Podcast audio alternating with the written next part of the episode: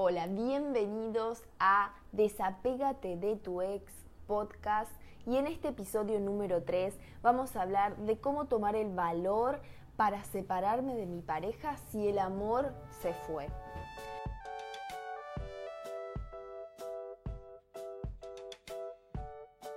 Muchas veces cuando las relaciones son muy largas o complicadas, se nos cruza en la mente la idea de separarnos.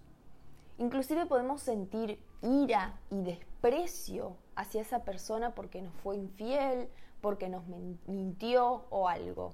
Pero por alguna razón permanecemos ahí, en esa relación. Y la razón no siempre es que me pidió disculpas, que se arrepintió, que está cambiando, sino que escucho tantas historias como sigo ahí porque él no toma en serio mis palabras cuando yo le digo que se vaya de la casa o cuando le digo que me voy a ir. O por ejemplo, él me dijo que se quiere casar conmigo, pero yo sé que él eh, habla y se sigue viendo con otras mujeres. Me pregunto hasta qué nivel vamos a pisotearnos, porque acá no se trata de que él te esté humillando, te mienta, sino de cómo te estás valorando. Y para valorarse no alcanza con decirnos, no me merezco esto, no quiero esto, o no puedo creer cómo me está faltando el respeto. Esos son solo palabras, solo pensamientos. Necesitamos la acción que acontece a ese pensamiento. Necesitamos demostrar que somos fuertes, valiosas y que el no es no.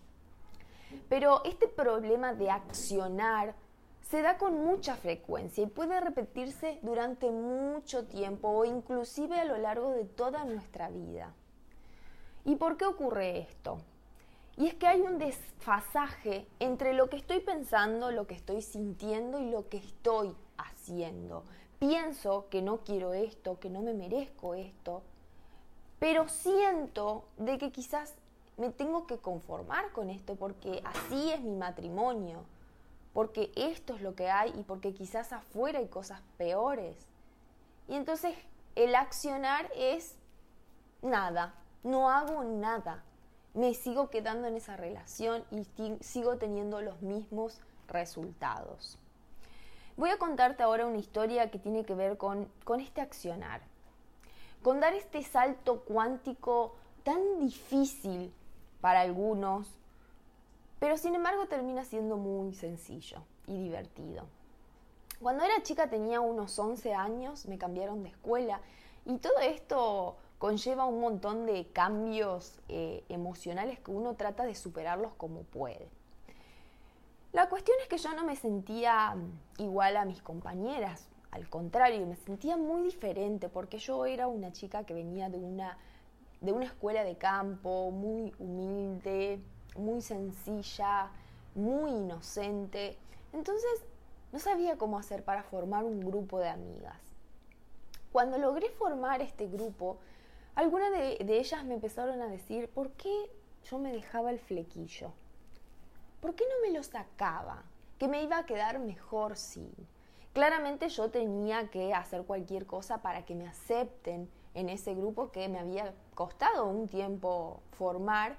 Por eso me lo saqué, me lo dejé crecer y nunca más lo volví a, tener. Sin embargo, en la universidad se me vino la idea, ¿y, ¿y si me lo hago otra vez, cómo me quedará? Porque, qué sé yo, esa, esa, intriga de esas ganas de cambiar, de look, de, de, verte diferente, de verte bella y radiante, como yo veía a las chicas que tenían flequillo. Pero siempre tenía alguien al lado que me decía, no, eso no es para vos. No te queda bien a vos. Eso es para las chicas que son, que tienen cabello oscuro, porque a las rubias no les queda bien. Bueno, entonces ya más de adulta, otra vez yo así como con esa, ese mini sueño de decir, ay, me quiero ver diferente, qué ganas que tengo, pero no me animo. Pero había algo diferente ya en este entonces, ya después de tantos años, la voz de mi subconsciente, cada vez que yo tenía esta idea, me repetía, eso no es para tu rostro, eso no es para vos, te va a quedar feo. ¿Sí? Entonces era como que se me venía la idea, se me venían esas vocecitas con esas creencias y bueno, lo dejaba pasar. Pero el universo me llamó estos días y me dijo, ¿qué estás esperando para hacer realidad esos mini sueños que tenés? Sí, son tonterías, pero de igual manera, a tus 70 años, te vas a arrepentir de no haber tomado el coraje y vivir, haber vivido toda tu vida como un vegetal sin siquiera arriesgarte a ver cómo te quedaba, sin siquiera haber hecho ese viaje tan loco que querías hacer, sin siquiera haber estado con esa persona que sabías que iba a, que no iba a funcionar, no importa, lo probaste igual. Te vas a arrepentir de ese mini sueño de decir me quiero vestir un día elegante y salir por la calle a caminar con tacones. ¿Por qué no lo habré hecho? Te vas a preguntar. Si es una tontería, ¿de qué tenía miedo? Entonces me dijo, es, verdad, me voy a cortar el flequillo por encima de las cejas, no me importa nada, y si me queda espantoso, entonces agarro unas hebillas, me lo coloco para arriba y nadie se va a enterar. Entonces, ya sentada en el sillón de la peluquería, ya estaba lista para la tijera, volvió esta vocecita del subconsciente a susurrarme al oído. ¿Estás segura? me decía.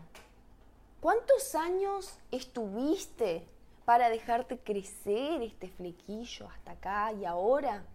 De un solo sopetón lo vas a arruinar, lo vas a cortar.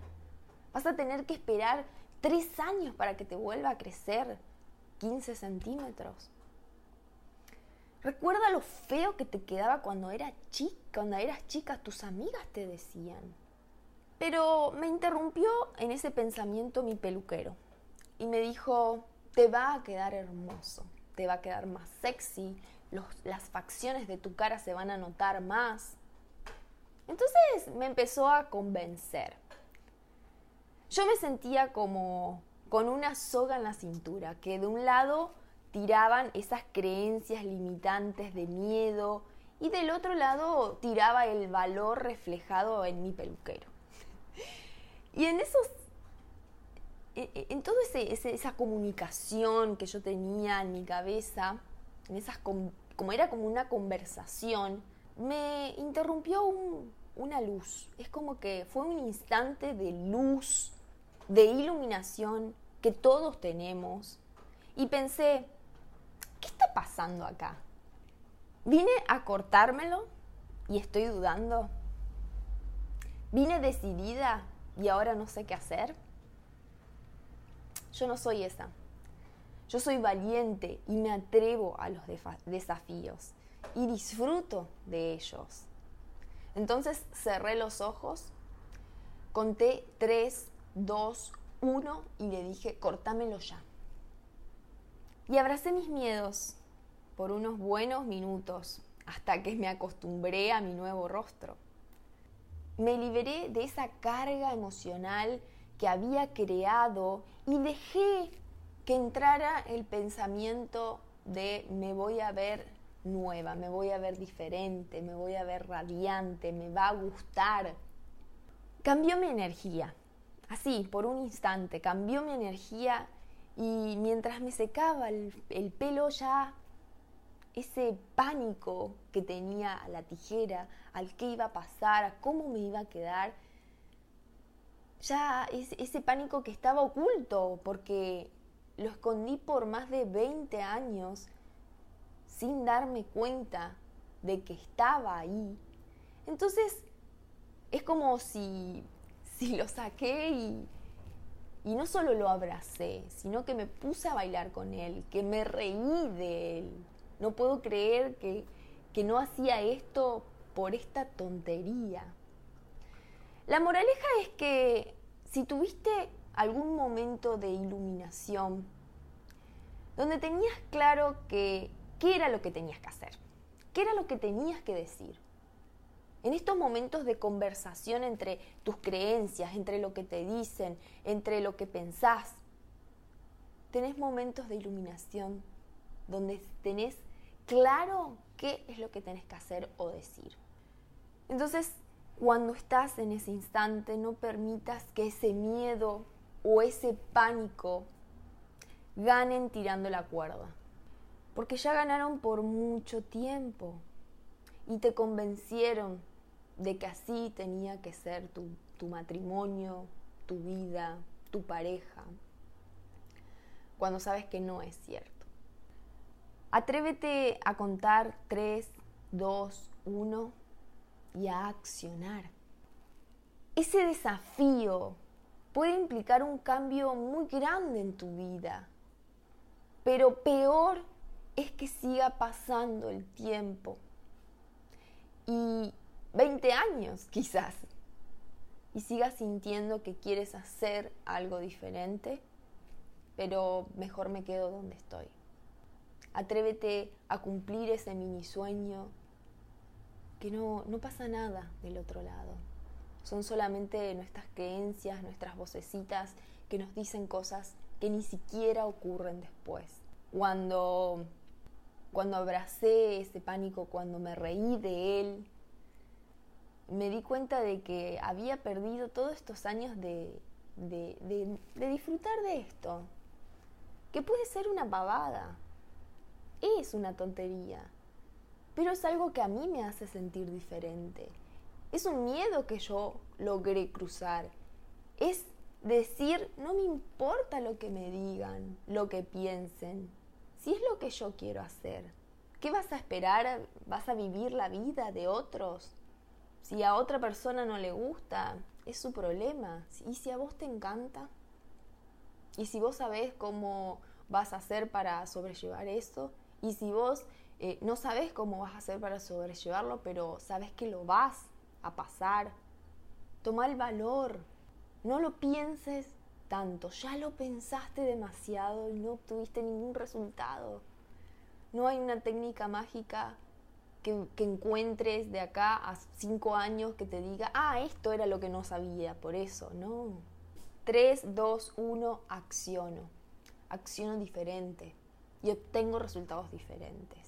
Bueno, espero que te haya gustado este podcast y puedes suscribirte a nuestra página web serexcepcional.com donde podrás recibir mucho más contenido gratuito que vamos subiendo y te vas a ir enterando de los cursos, los entrenamientos que vamos también cargando, que vamos abriendo. Te deseo un día increíble, un beso grande para vos y que la pases muy lindo.